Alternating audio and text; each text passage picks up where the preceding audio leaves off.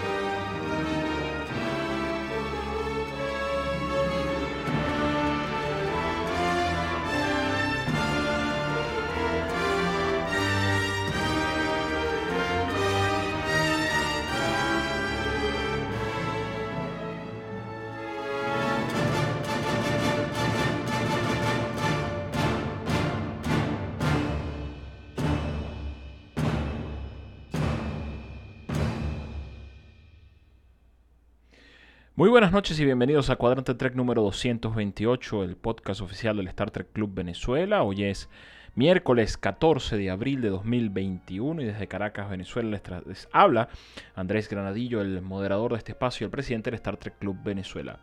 Gracias por su sintonía a través de la plataforma de mixlr.com que nos permite llegar a través de esta a ustedes en vivo, como todos los miércoles a las 9 de la noche hora de Venezuela. También nos permite eh, llevar nuestra transmisión a otras plataformas de retransmisión como SoundCloud, Evox y em, los podcasts tanto de Apple y de Google. En estos dos últimos, desde su dispositivo inteligente, ustedes podrán descargar la aplicación de podcast, suscribirse, que es de manera gratuita buscarnos y suscribirse y eso les va a permitir tener los dos últimos episodios de nuestro programa.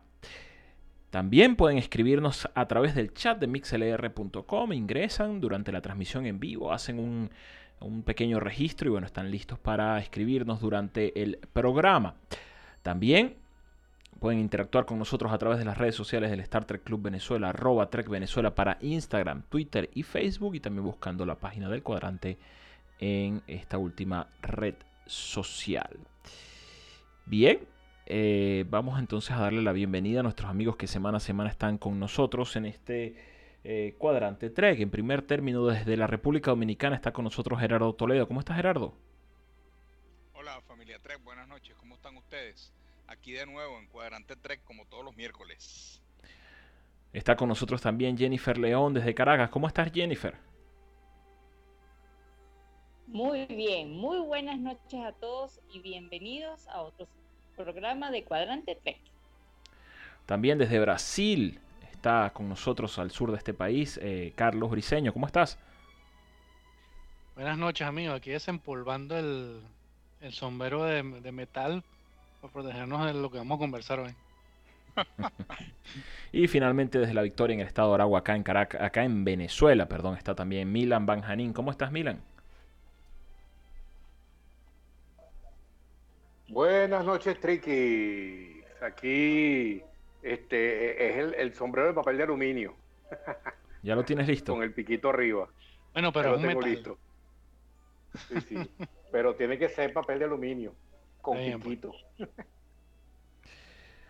Bueno, eh, noticias, noticias. Eh, bueno, esta semana varias cositas por allí. Se filtró que hay una que fue colocada por la gente de CBS, Viacom CBS, eh, una, este, bueno, en este caso Paramount colocó un, digamos, un eh, proyecto secreto eh, para el verano de 2023, una película específicamente de Star Trek y bueno, que tiene ya como productor a JJ Abrams.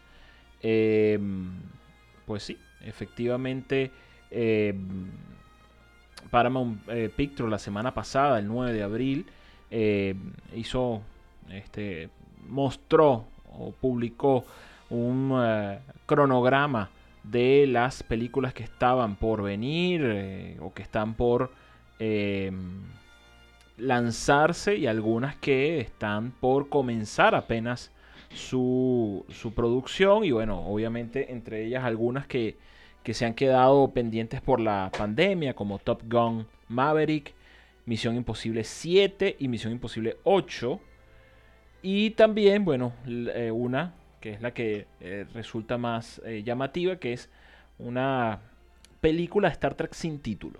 Así lo colocaron, ¿no? Y bueno, que tiene su tentativa fecha de estreno el 9 de junio de 2023. Entonces, bueno, ya eso, boom, ¿no? Desató todo. obviamente. A mí esas noticias me hacen daño obviamente no se sabe nada. Ciertamente. Este... ¿Por qué no me dicen como antes, eh, tres meses antes de que... sí, ya, tráiler y listo, ¿no? no, pero, pero, es que pero es que seguramente nosotros no estábamos enterados, pero... Y, que probablemente es así, ¿no? O siempre ha sido así. Pero, a ver, yo, yo recuerdo que las, las épocas tempranas de, de, de la llegada al Internet y, bueno, de uno estar buscando información sobre Star Trek, yo llegué a ver eh, noticias sobre la rumores de una nueva serie llamada Star Trek Enterprise, por ejemplo, y fotografías de los sets y, y cómo este, y cómo iban las filmaciones, etcétera, etcétera, mucho antes de que saliera en 2001. Entonces, eh, yo creo que, yo creo que eh, obviamente la globalización ha ayudado a que uno se entere mucho antes de todo esto, ¿no? Y que antes era más difícil que al menos a nosotros, a lo mejor, a lo mejor en, otros países donde tienen publicaciones, revistas, etcétera, etcétera, sale, sale, o sea, antes también se enteraban mucho antes de que saliera, ¿no? Sí. ¿No te acuerdas la campaña antes del, del Star Trek 2009? la campaña de que, de que ponían, en, no, en vivo usted puede ver y salió un tipo soldando con una máscara de soldador. ¿Se acuerdan de eso? Sí, y una delta. Sí, y eso fue hace como, eso fue como un año antes o más. Bueno, sí, ya en esa época era la costumbre. Más de, un, más, de un año antes. Y entonces tú te conectabas y veías como un tipo soldando. Y te dices, bueno, y entonces. Yo creo que eso más, eso más o menos es como desde el 2005 cuando se comenzó a hacer esa, ese tipo de promociones. Sí. Tan anticipadas, ¿no? anticipada. Las primeras yo creo que fueron las de las películas de Spider-Man, que comenzaron a hacer eso tan anticipadamente. Pero realmente a mí, o sea, a mí, no me gusta esa cuestión realmente. Yo, yo añoro esa época de los trailers con tres meses de anticipación. Yo estoy de acuerdo contigo, Carlos. Uno empieza a sufrir. Uno empieza a sufrir año y medio antes. Sí.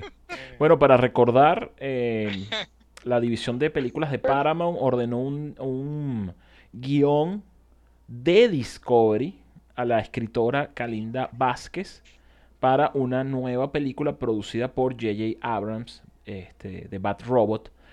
Eh, y bueno, este, e, eso fue lo último que se supo antes de esta nueva noticia, pero este, Alex Kurtzman, Kurtzman perdón, salió esta, esta misma semana, estamos hablando de hoy, se publicó una entrevista donde él dice que la línea entre las películas y la televisión ya no existe, o sea, ya no va a existir, se fue. Entonces, yo no sé si esto si esto lo va a respaldar, o sea, respalda esto de que se pues hizo un apunta al streaming. Eh, no, pero es que yo no lo leo así, fíjate, yo lo leo a que a que ya esa, o sea, que el universo Kelvin ya murió. Exacto. que ahora las, películas eh, van a, van a contar historias específicas de, de, las series que están en, en, camino, ¿no? o en producción, o en este caso Discovery. Están en pantalla, pues. Es, lo que Muy yo, inteligente. Es lo que yo entiendo, ¿no? O sea, él dice, dice sí, tal cual. La, la línea entre las películas y la televisión es, se fue. O sea, no existe. Ya no va a existir. Entonces yo creo que va por allí, ¿no? Y, que escuches cosas como declaraciones de Zachary Quinto al día siguiente diciendo que él estaría feliz de hacer otra película de Star Trek.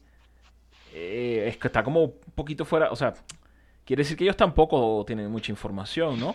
Dice, estoy estaría feliz de hacer otra, otra película de Star Trek y estaría abierto...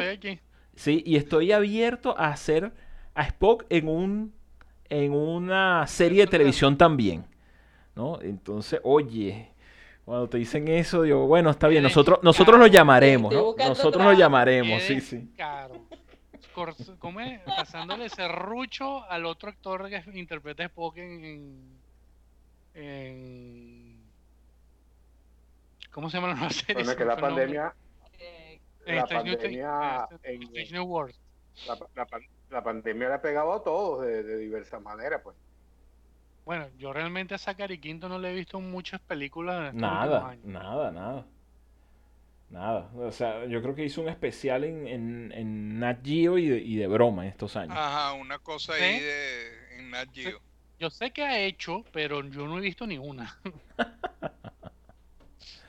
bueno, para que ustedes vean. Entonces, eh, ahí papá. Yo, yo creo que la línea Kelvin. Bueno, así será que hay, hay una serie creo, no me acuerdo si es Discovery Net o Animal, que es un tipo que lleva a un, un actor, sí. lo lleva a las montañas. Salvajemente famoso se llama, esa es la que estamos hablando.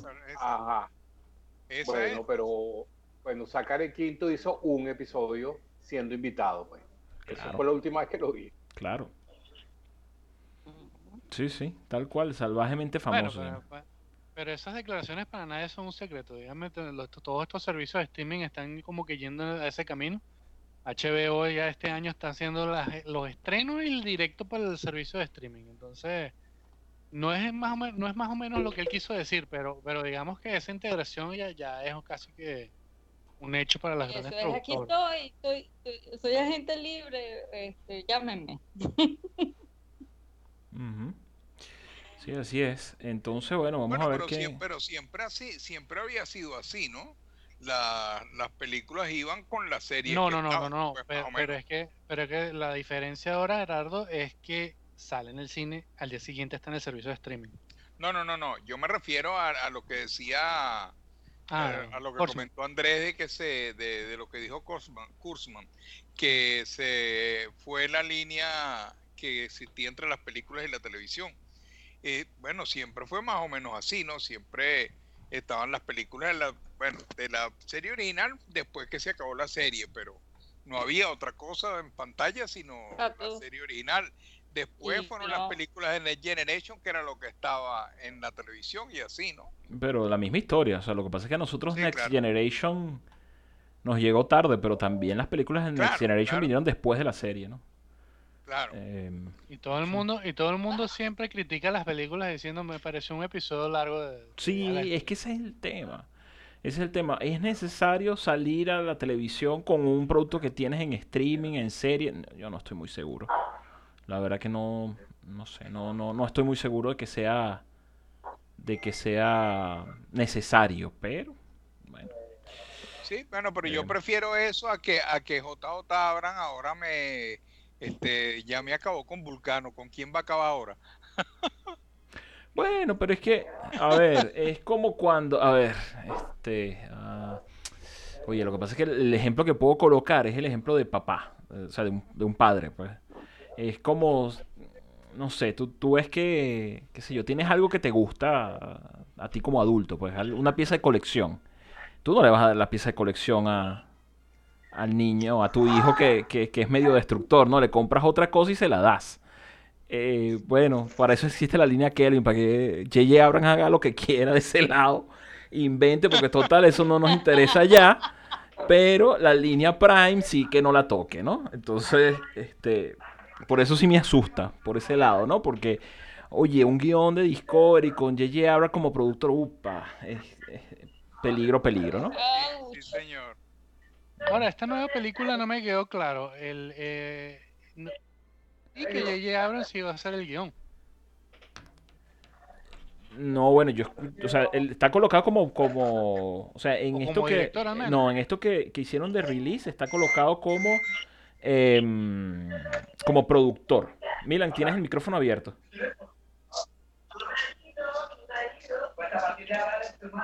Eh, Mila. Mila. Tienes el micrófono abierto, Mila. Ok. Ok, ahora sí. Listo. ¿Dónde nos quedamos? Ah, ok. No, sí, aparece como productor, no, no como director. Habrá que ver ah, después a quién le asignan esa, esa labor. Tarea. Esa tarea. Sí, señor. Bueno, eh, aparte de eso, eh, bueno, se anunció para esta este, semana, aunque ya vi que Raimundo la tenía y me parece muy extraño, la tercera, eh, la tercera temporada de Discovery, que no ha sido todavía, no está en release, de, hecho en Amazon todavía no está, está en pre-order, no hay una fecha de, de, de lanzamiento oficial. De hecho, me preocupó porque creo que vi que Raimundo en el grupo de, del chat dijo que no tenía eh, no tenía subtítulos y no tenía audio en español. Este, bueno, en lo que está en en Amazon no lo puedo, o sea, todavía no hay información, por eso me extraña. Habría que confirmar con él después, preguntarle entre semana a ver si, eh, eh, sí, bueno, durante esta semana preguntarle para ver qué es lo que a ver qué es lo que tiene qué es lo que le llegó exactamente. Pero sí, él efectivamente dice que no, que no tiene que no tiene subtítulos. Y bueno, se anunció Por lo que entendí tiene subtítulos en, francés y en inglés, En francés y en inglés, exactamente, exactamente. Pero bueno, aparte de eso, se anunció también que estaba la, la primera temporada de Lower Decks disponible. Esa sí ya salió. Y esa sí podemos confirmar que tampoco tiene este, subtítulos, porque lo estoy viendo en este momento en, en ningún otro idioma que no sea inglés, ni subtítulos ni el audio.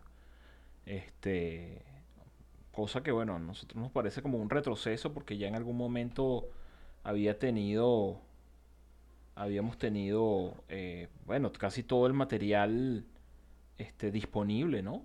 Este, en, nuestro idioma y ahora al contrario, desde los, desde los short treks, pasando por la primera temporada de Picard, ahora la tercera temporada de Discovery, que pareciera que no, y este... Em, sí, audio en inglés y francés, correcto. Y eh, ahora la de Lower Decks y la tercera temporada de Discovery, que por lo visto tampoco no tienen ningún tipo de idioma eh, bueno, en español, ¿no? Ah. Cosa que, bueno, nos amarra un poquito el streaming. Es. como complicado para que los que, los que tenemos esas, eh, siempre esas versiones y las, las tenemos, más que todo por el tema de difusión, tampoco, eh, tampoco las tenemos, ¿no? Entonces... Yo no sé si será que ellos están cerrando la franquicia. Yo no sé si ¿Será que ellos tienen una, una, visión muy conservadora del, del negocio todavía? Que piensan que los que compran son los países del primer mundo y el español es un idioma que no que con un, un alcance muy pequeño todavía. Pero es que yo no, yo, tú sabes que yo no entiendo y yo, esas son las cosas que yo de, de, de Paramount no entiendo y no poder entender jamás. No existe, o sea, por más eso que tú dices, el mercado podría ser, ¿no? Eh, que exista un mercado más pequeño, el, mercado de habla hispana, pero por más pequeño que sea, no hay más personas que hablen francés que hablen español, pana. O sea, no lo entiendo. Bueno, eso sí. O sea, lo que pasa, lo que pasa es que son varias, son varias consideraciones. Yo no sé también cómo, eh, no recuerdo ahorita cómo funciona el sistema de regiones, ¿no? Pero es, es, un DVD, está asociado a ese sistema todavía. No, hay implicaciones de producir contenido. francés es por Canadá. Es por la parte francesa de Canadá, no, es, Por, no es por Francia. Claro, porque es región 1, región 1 es Norteamérica. Pero, pero lo que no, o sea, lo que nosotros nos estábamos, lo que nos estaba favoreciendo a nosotros era que se estaba considerando a la población latina dentro de los Estados Unidos. Sí, latina en Estados Unidos. Es eso, no que estaban pensando en Latinoamérica. Porque eso no, no ha ocurrido de esa manera, porque para eso se supone que se editan versiones en otras regiones de, de, DVD o regiones de Blu-ray. Este, pero claro, en algún momento, en algún momento, ellos ya está, o sea, ya era como normal considerar eh, inglés, francés y español, exactamente. Pero bueno, por lo visto, Bueno, a menos, a menos de que sea, a menos de que sea que esas ah, que ellos no hacen esas ah, traducciones eh, al español. Y tienen que comprarlas y simplemente no las compran, qué sé yo, se me ocurre pues, porque eso no tiene mucho sentido, porque tú agarras a todos los franceses y a todos los canadienses y no son la mitad de los que hablamos español. Claro, pero está produciendo para la región, entonces. Claro, por eso es una este, cosa ahí rara. Pero, pero, no, pero no estoy seguro, pero no estoy seguro. Eh, pero es que Gerardo, estás, estás, estás considerando a los franceses y este, este Blu-ray, este DVD no se puede reproducir en, en, equipos franceses, entonces, menos todavía, ¿no? Eh, pero bueno. Europa es otra zona, ¿no? Sí, Europa es otra zona.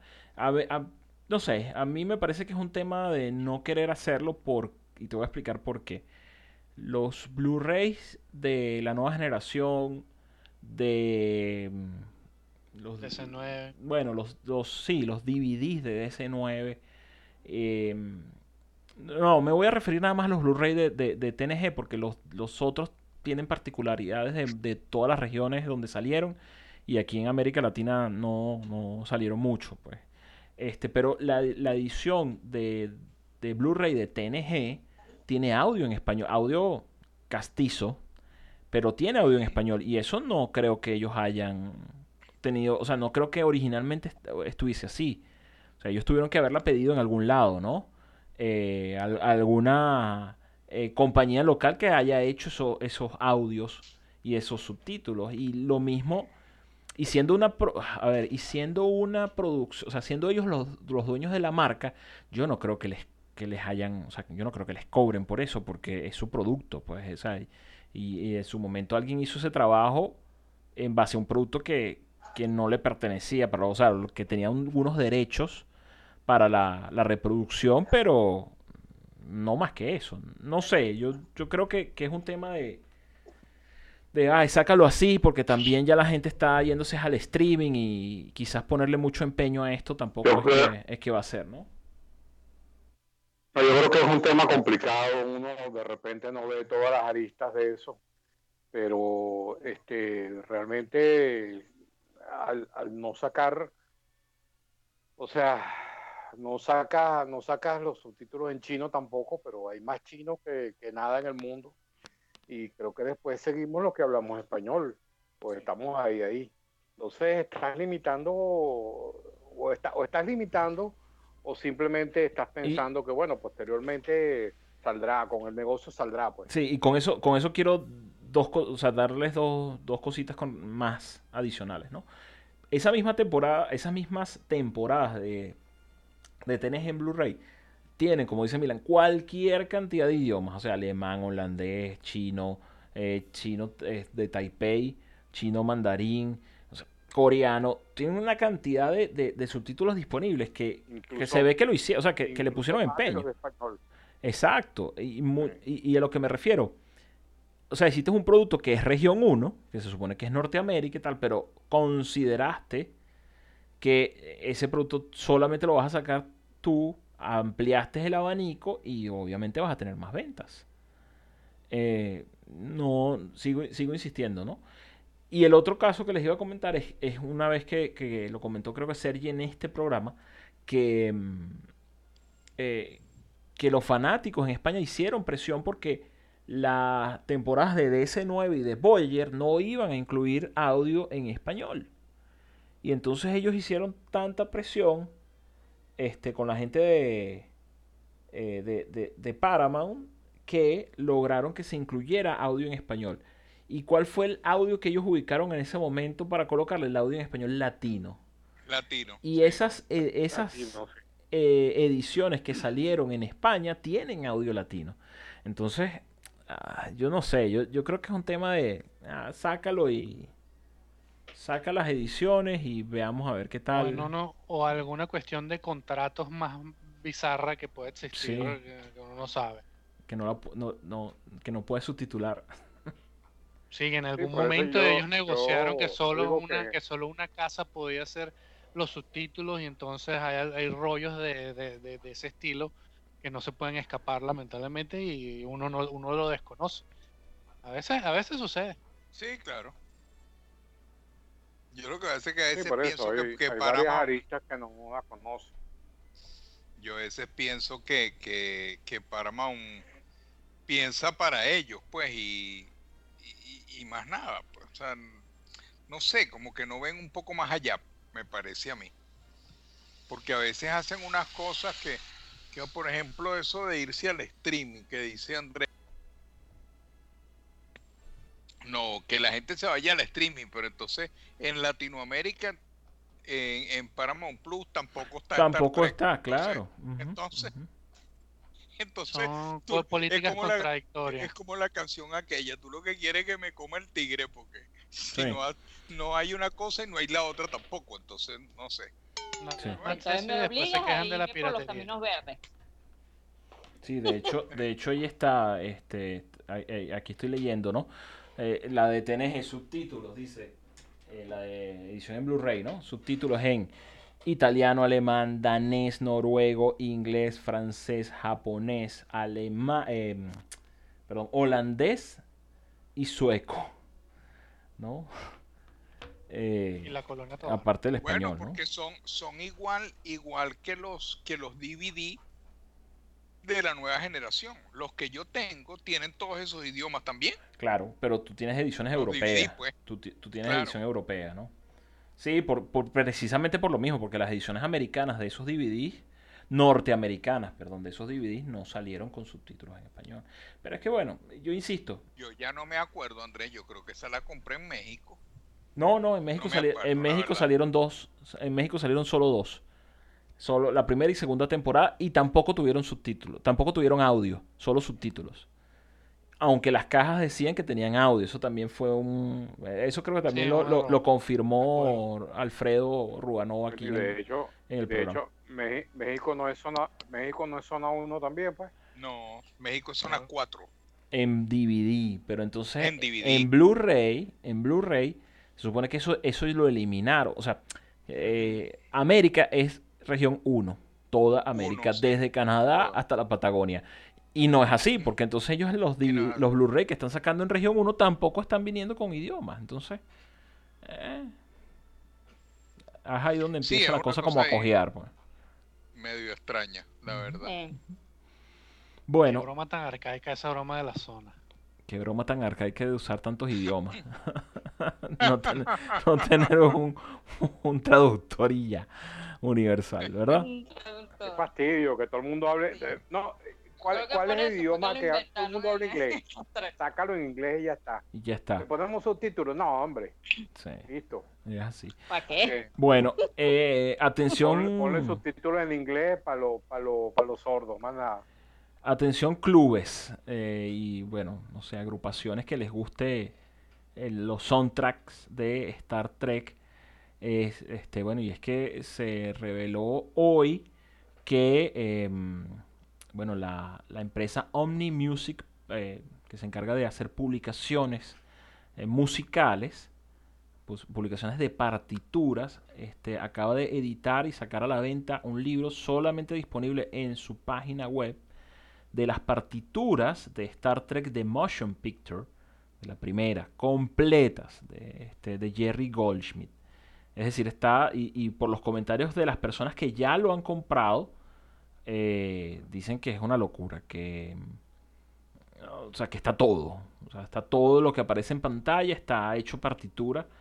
Y, oye, me parece este súper interesante porque es la primera vez, la primera vez en, eh, en toda la historia de Star Trek que este, esta información está disponible para todo el mundo.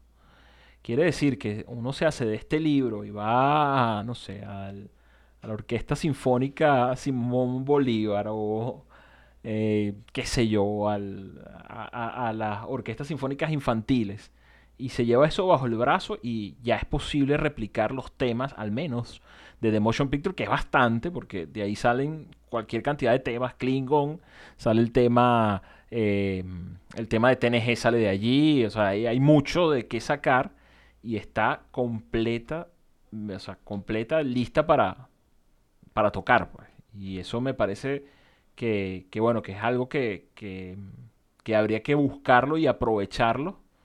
No es económico, me imagino yo que por ese tema de, lo que cuesta una partitura, son 85 dólares el libro.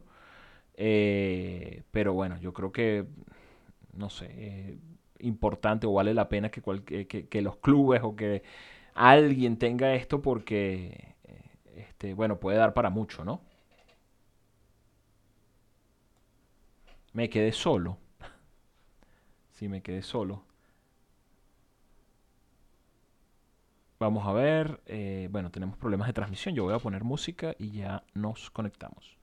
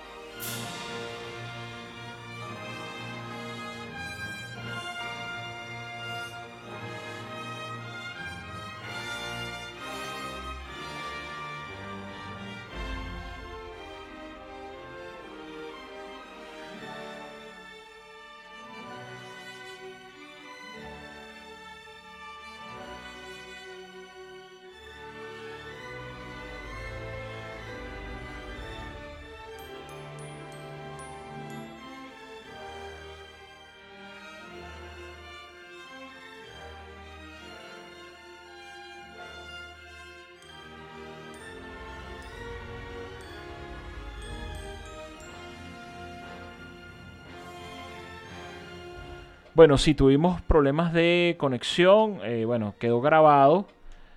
Eh, sí, ya, ya, estamos al aire. Sí, ya estamos al aire.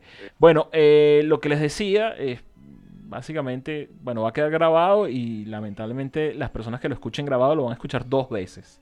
Pero la noticia que salió el día de hoy, y por eso decía atención clubes o no sé, grupos de fanáticos, es que por primera vez en la historia eh, se hacen públicas a través de un libro las partituras de, este, de música de Star Trek y específicamente las partituras de Jerry Goldschmidt de Star Trek The Motion Picture. Eh, la mm, compañía Omni Music Publishing ha bueno, sacado a la venta este, este libro que, eh, bueno, ya los reviews son de que es una maravilla, de que incluye todo. Eh, todo lo que está en la... Eh, a ver, ¿qué pasó? ¿Qué, cosa? ¿Qué pasó, Mila? que no quiere comer. Te estamos escuchando. Eh, bueno, em, sí, efectivamente, esta partitura estará disponible, ya está disponible, es un libro de 473 páginas de 9 por 2 pulgadas.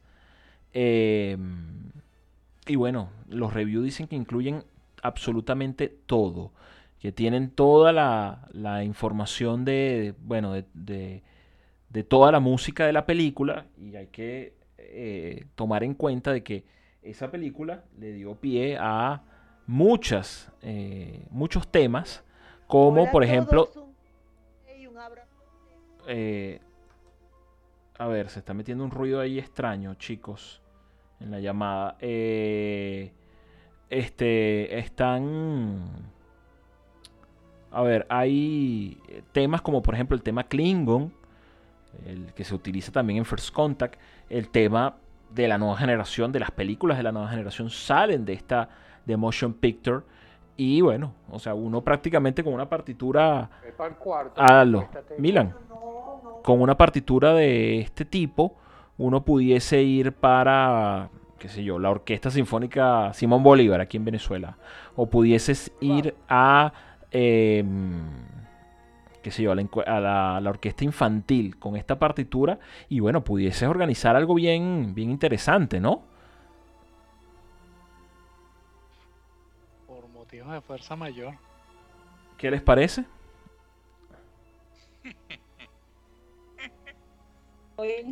el internet hoy no quiere, ¿Pero qué pasó? no, está, malísimo. Yo tengo ahí, imagínate, yo ¿Ustedes no me escuchan? El teléfono Sí, sí. Ah, ok. Claro. Ok, pero escucharon la noticia porque los oigo hablando como por, por aparte. No, no. No, no, te, no escuchamos nada. ahorita te estamos escuchando. Ok, bueno, yo llevo rato hablando y rato conectado. Este, y diciéndole a Mila que qué pasó, que lo oía hablar por allí. Eh, no, no, lo que les estaba comentando es esto, pues, que se publicó por primera vez en la historia un libro con la partitura de Star Trek The Motion Picture de Jerry Goldsmith, un libro de 473 páginas con absolutamente todo, todo. Y es la primera vez, en verdad. O sea, es, casi imposible conseguir estas partituras. Y bueno, uno pudiese tomar esto e ir a alguna orquesta sinfónica infantil o a, no sé, a la Sinfónica Simón Bolívar, ya, ya ah. lo he repetido, y puede, puede generar cosas interesantes, ¿no? Porque tener esto, o sea, son temas como el tema Klingon, el tema principal que también da pie a, las otras series, a, Next Generation, a las películas de Next Generation. O sea, hay muchísimo de verdad que se puede sacar de allí, ¿no? Sí, qué bueno. Buenísimo. Ahora, yo no sé, tú sabes que yo estuve preguntando una vez y no conseguí una respuesta clara. O sea, las orquestas no tienen, yo no sé bien cómo es la cosa, ¿ok? pero no tienen una libertad así total para, para eh, tocar esas cosas sin, sin permiso. Yo no sé bien cómo es la cosa, ¿sabes? O sea, yo no creo que tú agarres ese libro, lo lleves a la orquesta y la orquesta hacen un concierto y lo tocan y ya. Creo que eso no es así. No, no es así porque hay que pagar derecho. Eh, bueno. Claro, que la música clásica de Tchaikovsky y todos esos grandes maestros ya obviamente es de, uso público, de dominio público y todo el mundo la puede usar. Pero obras más modernas, como, creo que es el caso de las estrellas, obviamente sí. Bueno, luego, después del programa, les echo un cuento, ¿ok? Bueno, este, sobre, sobre las cosas este, aquí en nuestro país que han pasado últimamente. Bien, em, a ver, seguimos. Bueno, no, eso es lo que tenía yo de noticias. Este, así que bueno, les dejo el, le dejo el micrófono a, a Carlos y su sombrero de papel de aluminio. Pues sí, señor. Como todos ustedes saben, eh, esta, esta semana se estuvo celebrando precisamente, eh, como la mayoría del mundo sabe, la llegada de Neil Armstrong a la órbita terrestre. Que dicen que ocurrió el, em, el 12 de abril de 1961. Todo el mundo sabe que esa, esa tarea, esa, ese hito que logró la Unión Soviética. Eh, ¿Neil Armstrong o Yuri Gagarin? ¿Cómo es la cosa? No, Yuri Gagarin. Ah, pero es que dijiste, dijiste Neil Armstrong. Ah, y me quedé esperando la teoría de conspiración. Yuri Gagarin. Llegó el primer hombre en llegar a la órbita. A la órbita fue Gagarin. Exacto. Eh, por la Unión Soviética, ¿no? Y él le pavimentó el, camino a varios astronautas de, los Estados Unidos, como Alan Shepard, que fue el primero que, que, lo logró el 5 de mayo del 61. Pero como todos ustedes saben, en los 60, bueno, como es típico de estos gobiernos socialistas, la, libre información es algo que no se conoce. Y entonces hay muchas eh, circunstancias que empañan ese logro de la Unión Soviética y eso era lo que estábamos hablando esta semana más que el, logro, estábamos discutiendo, ¿será verdad que Yuri Gagarin realmente fue el, primer astronauta en el espacio? Entonces, entre, hay, hay muchas cosas que, que siembran dudas sobre eso, por lo menos eh, las dos personas que supuestamente estaban eh, seleccionadas para hacer esto era, el era precisamente el cosmonauta Yuri Gagarin y el, y el otro, que sería um, Ilushin. ahorita no tengo el nombre a la, mano, ¿no? Eh, toda esta discusión nace porque eh, un reportero de, mm, que el 7 de abril, solo cinco días antes de, de, de efectuarse la hazaña, publica que la persona que lo va a hacer es, un, es una persona que tiene, digamos, de la nobleza del ejército del ejército ruso. Es hijo piloto de pruebas de diseñadores de, aviones de alto rango, refiriéndose al, ingeniero Ilushin que, diseñó los, aviones de, en la Segunda Guerra Mundial. Em, se dice entonces que Ilushin eh, voló el 12 de abril, que fue el día de, en, el, que se efectuó el, lanzamiento, pero Ilushin no logró hacer el vuelo completo. Ilushin se estrelló y quedó supuestamente con problemas tanto físicos como mentales y de, tanto fue el impacto emocional que le dio problemas después de, para, para, asumir esa hazaña que supuestamente habría logrado o no logró. Entonces, por eso se tomó la determinación de lanzar rápidamente a Gagarin para cubrir y hacer ese, intercambio, ¿no? Em, ese reportero em, estaba... Desapareció. Eh, no,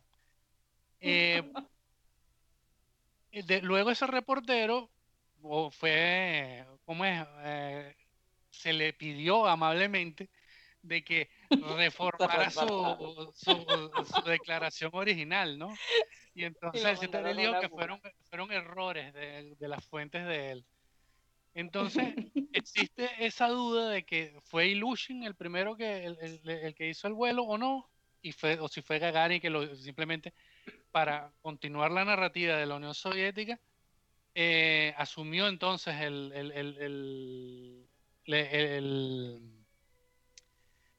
el, hecho de haber completado ese primer viaje, ¿no? Bueno, fíjate lo que yo... Hay también otro... Un comentario, Carlos, haciendo un comentario de eso. Yo había leído, y ahorita no recuerdo en dónde fue, que lo que pasó fue que el accidente, o sea, el cohete ni siquiera logró despegar y hubo una explosión y se quemó.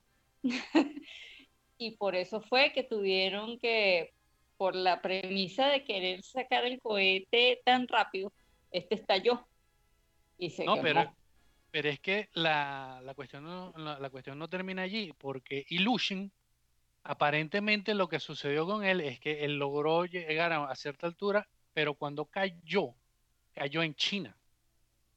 Entonces, eh, él estuvo desaparecido durante todo ese tiempo porque no hay registros claros eh, del paradero de Illusion durante los, dos, durante los dos primeros meses en los que supuestamente sucedió el viaje de Gagarin.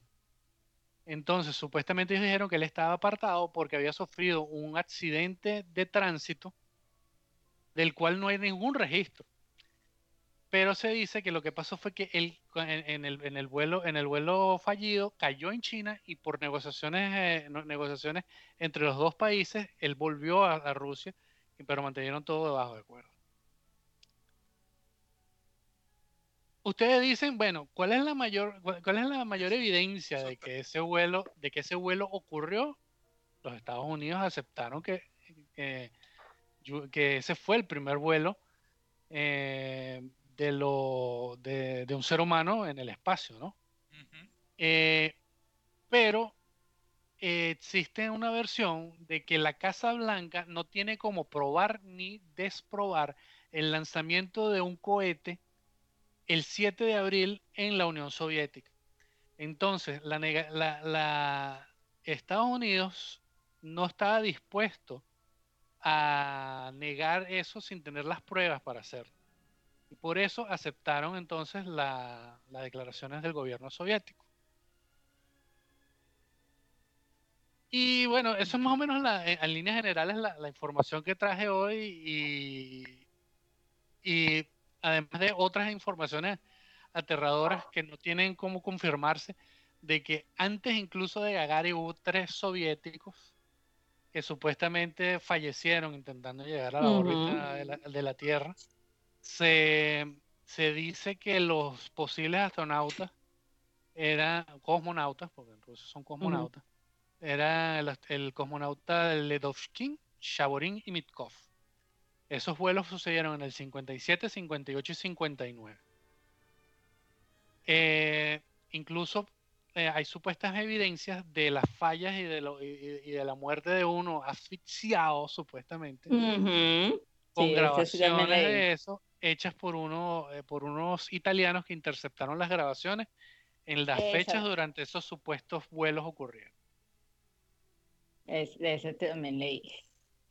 Entonces, eso fue lo que, lo que estuvimos discutiendo en lo, a, grandes rasgos en, en, en, lo, en, las, en los chats del club esta semana, en conmemoración de, este, de esta hazaña de Yuri Gagarin eh, de haber llegado al, espacio, se convirtió en el primer ser humano en llegar al, espacio. Eh, otro, otro detallito que se me pasó contarles fue que también técnicamente Yuri Gagarin no no, no, no es el primer humano en, llegar al espacio. Sería Shepard, ya que mm, técnicamente, según la regulación que, mm, de, la, de, la, Organización Internacional de Aviación Internacional, es un organismo francés, eh, exige que para que tú completar el vuelo, el, el, el, exige que para valer la, hazaña de haber sido el primer hombre tenías que ser lanzado de, la, Tierra, llegar a la órbita y descender en el mismo, en el mismo módulo o en, la misma nave. Pero la Gagarin no aterrizó, de haber aterrizado, en, en el módulo. Él tuvo que eyectarse antes de, poder, de poder llegar de regreso a Tierra. Y entonces fue un tecnicismo que la Unión Internacional de Aviación decidió pasar por alto y lo declararon de todas formas el primer hombre en llegar a la, órbita terrestre. Porque fue el primero que llegó sin haberse muerto. Eso será, si llegó o no llegó, eso será Gagarin el que lo sabrá. Lamentablemente Ilushin y Gagarin ya están muertos y se llevaron ese secreto a la, tumba. Pero bueno, los los norteamericanos aceptaron que Gagarin fue el primer hombre en la Luna en plena época de Guerra Fría, tiene que haber pasado. la Luna no, en órbita. En órbita, perdón. Pero me parece, pero me parece una, una, una, explicación válida también el, el, hecho de, de, por qué aceptarlo, ¿no? O sea, si yo no tengo cómo comprobarlo ni disprobarlo, bueno, lo voy a dar como aceptado porque simplemente no lo puedo probar. Me ganaste. y montaste todo tu show, montaste todo tu show y bueno, hasta ahí lo voy a dejar. Bueno, también a lo mejor era, conveniente para los norteamericanos que, que, eso sirviera para impulsar la carrera espacial, pues. El reto. Pero, eso, más o menos, eso es más o menos lo mismo, esa, eso de Gagarin es más o menos lo mismo que, que se ha dicho tantas veces de que la llegada del hombre a la luna es mentira que nunca hemos llegado a la luna y que eso fue un set y que pero fíjate, eso fue grabado y todo fue un guion de no sé quién y de, yo traje todo uno dice el espacio ¿cómo que se llama? se llamaba. Ah, sí, que Stanley Kubrick, entonces bueno mira es una es una especulación, como tú decías eh, hoy, que es la teoría de la conspiración. Sí, yo lo, yo lo único que digo es que eh, en esta época donde hay tanta información y está a la punta de tus dedos, o sea, negar esa, e, e, esas cuestiones es una cuestión de verdad que, que deja mucho que desear de las personas que, que, las apoyan, porque si tú le muestras la evidencia y no cambias de parecer, entonces no estás, no estás realmente aprendiendo, porque es bueno ser escéptico, pero no si te dan los datos que te comprueban y no cambias de opinión, ahí ya es ser obtuso. Y, mm, y la gente no sé por qué es más cruda al, al, analizar el programa espacial norteamericano, siendo uno que da más información que ningún otro, y ves casos como el, programa espacial soviético y no lo juzgan tan duro. Sí. Bueno, tú sabes que puede ser exactamente por eso, ¿no? Porque ah, como hay más información del americano, ¿ok? Este, hay más, hay más cosas que, que discutir, que pensar, que negar, que suponer o simplemente no creer. Digo yo, no sé. Porque como siempre las cosas en Rusia, bueno, en la Unión Soviética, en Rusia no. En la Unión Soviética las cosas eran como todo era un misterio, pues. Sí, no. Eh, por ejemplo, eh, aquí eh, Gustavo nos está diciendo que la historia recuerda el capítulo de Enterprise donde Tipol relata que es una familiar suya estuvo en, en la Tierra antes del First Contact. En, en Cabo, ¿cómo, que se llama el capítulo? Carbon eh, Creek. Carbon, Creek.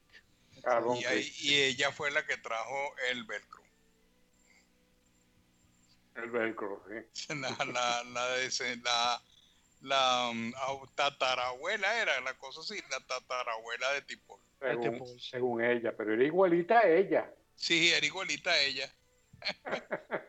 Tú sabes, misterio de la genética. Bueno, entre eso y, y Scotty inventando la. ¿Cómo se llamaba? La. Cristal transparente, el metal transparente. El, aluminio. El aluminio transparente.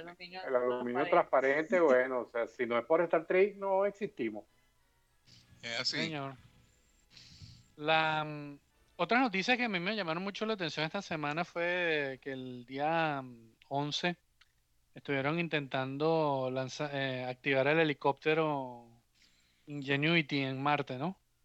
Lamentablemente no pudieron hacerlo porque detectaron unos problemas de software o unas alertas en el software de, prevuelo.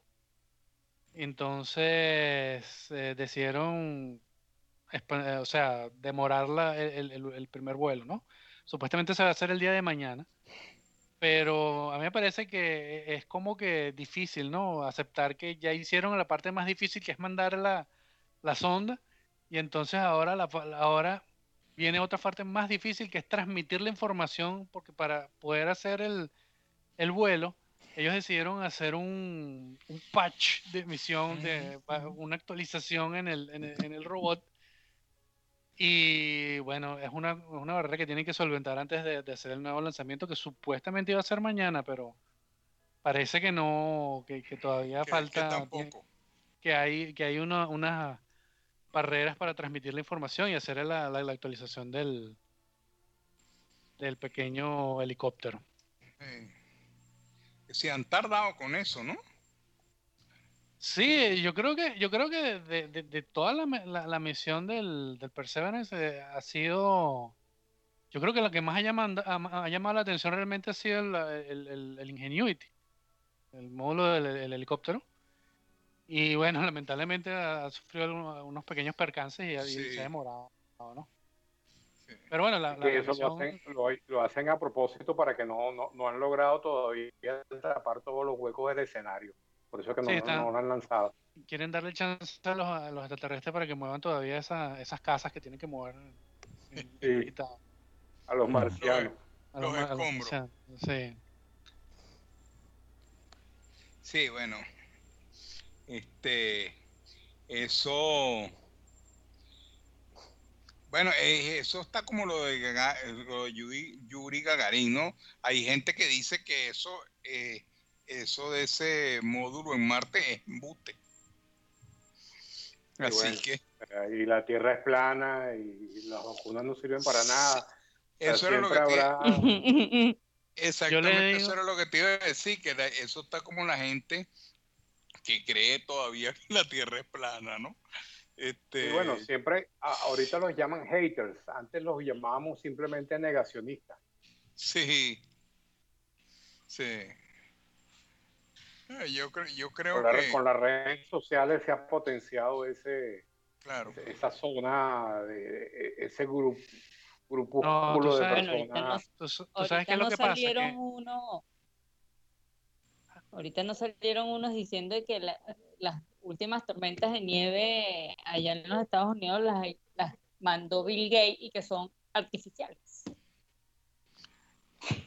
Ah, sí, ese por, la cosa esa que inventaron ahora también del nuevo orden pues, mundial. Entonces, información inútil número 347 del día. Bueno, bueno, vamos, vamos a calmarnos, vamos a quitar el sombrerito y ya vamos a guardarlo, ¿ok? Pero mucho porque se daña. Sí, cuadrante 3 no es, eh, busca ser un vehículo de información, no es desinformación, ¿ok? es correcto. Yo, tú sabes que yo soy un yo soy en ese tipo de cosas un creyente. O sea, yo, yo creo firmemente en que sí fue, o sea, que el vuelo de Gagarin fue cierto, creo que la llegada del hombre a la luna fue cierta. Este, yo, yo en ese tipo de cosas soy un creyente, ¿no? Yo no, yo no pienso que, que tengan, bueno, vamos a decir, necesidad. Eso, esos países y, en, cuestión de creyente, es que tú has visto la información científica. Exacto, ¿qué vas a hacer en la evidencia? en la ciencia.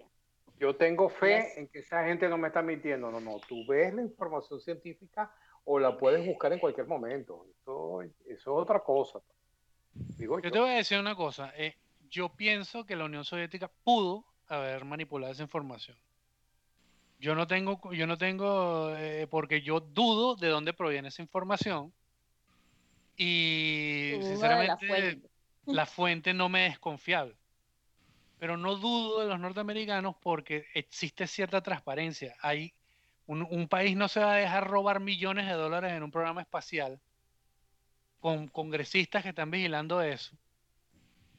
Para, eh, eh, eh, para simplemente, o sea, a pasar una mentira. De verdad que es muy difícil de creer eso. Pero termina, termina tu idea, Gerardo.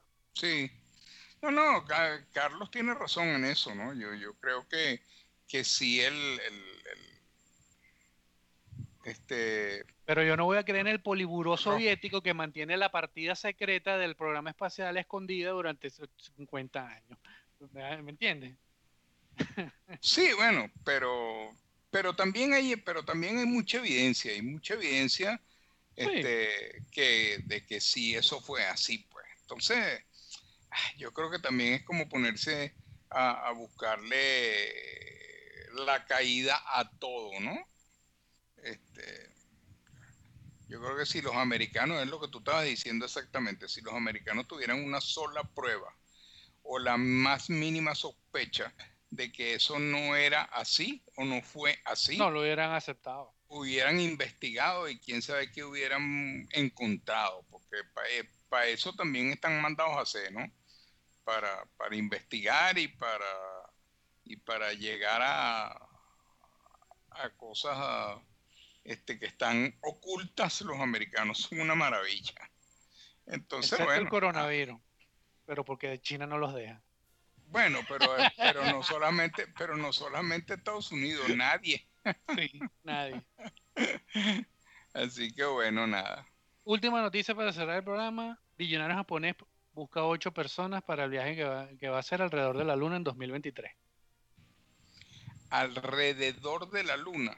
Sí, planean hacer una órbita, una órbita, alrededor de la Luna. Él piensa llevar a ocho personas que se caractericen por su, no tanto por sus conocimientos científicos, sino por sus habilidades, no, sus habilidades artísticas. Ah, imagínate. Él quiere hacer como una especie de, viaje más eh, romántico. Romántico alrededor de la luna. Yo soy buena con las manualidades. ¿Y saben quién se embarcó y, dice que sí se va a hacer ese viaje? ¿Quién? Elon Musk. Elon Musk. Elon Musk eh, eh, va a ser Elon Musk planea utilizar el Falcon, el Heavy Falcon, para llevar el Starship en órbita a la Luna con estos ocho tripulantes en el 2023. Tú que estabas diciendo de que todavía está muy lejos la, exploración. Él, está convencido de que para el 2023 él va a hacer esa misión. Bueno, vamos a ver. Sí, vamos a ver. Qué bueno. Ojalá, ojalá así sea. Ojalá y ojalá lleguemos a, ojalá lleguemos a Marte lo más pronto y ojalá, ojalá. Yo, yo soy de los que creo que no lo... Es bien ambicioso, ¿no? No, claro. Yo quiero ir a, a, Júpiter para bajar en una de las lunas a ver si es verdad que, que hay un monolito negro. Yo no, yo creo que por lo menos yo no, ese tipo de cosas no las, no las, no las veré. Yo, no quiero ir porque, yo no quiero ir porque yo pienso que las personas que van a hacer ese viaje espacial van a ser muy miserables. Pues yo sí, yo sí creo que, yo sí creo que el futuro de la humanidad está en el espacio. Siempre lo he creído. Yo también, pero no quiero ser de los primeros. Los primeros siempre la pasan peor.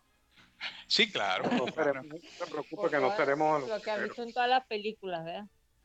Sí. Siempre se les daña la nave, siempre se les quema el circuito, siempre tienen que sacrificar a uno, etc. O, o, se vuelven, o se vuelven cultivadores de papas. se vuelve loco. Claro. O les aparece el octavo pasajero. Exacto. Por eso es que los viajes no lo van a hacer con siete personas, lo van a hacer con ocho o con cinco. Con ocho o con diez. Para que nunca haya octavo. Bueno, creo que es todo, ¿no? Por el, por el, día Sí, sí, señor. Está bueno, está bueno, ya está bueno ya. Estamos pasaditos de la hora, de hecho. Alienígenas ancestrales. sí, lo que falta. A Giorgio. Bueno, entonces estamos listos por hoy. Eh, nos vemos entonces la próxima semana en otro programa de eh, Cuadrante Trek, ya el 229. Y bueno, los dejo con los muchachos para la despedida. Carlos. Bueno, muchachos, un gran abrazo y nos vemos la semana que viene en otro Cuadrante Trek. Milan. Buenas noches, y Nos vemos la semana que viene en el otro lado de la Tierra plana. Jennifer. En el otro plano. buenas noches a todos y nos vemos la próxima semana en otro programa de Cuadrante Trek. Y Gerardo. Bueno, familia Trek, buenas noches. Y aquí estaremos la próxima semana, como todas las semanas, en Cuadrante Trek. Buenas noches y nos vemos. Así es, entonces bueno, nos vemos la próxima semana y bueno, este, vemos a ver qué, qué nuevas noticias salen de aquí a la semana que viene. Gracias y hasta entonces.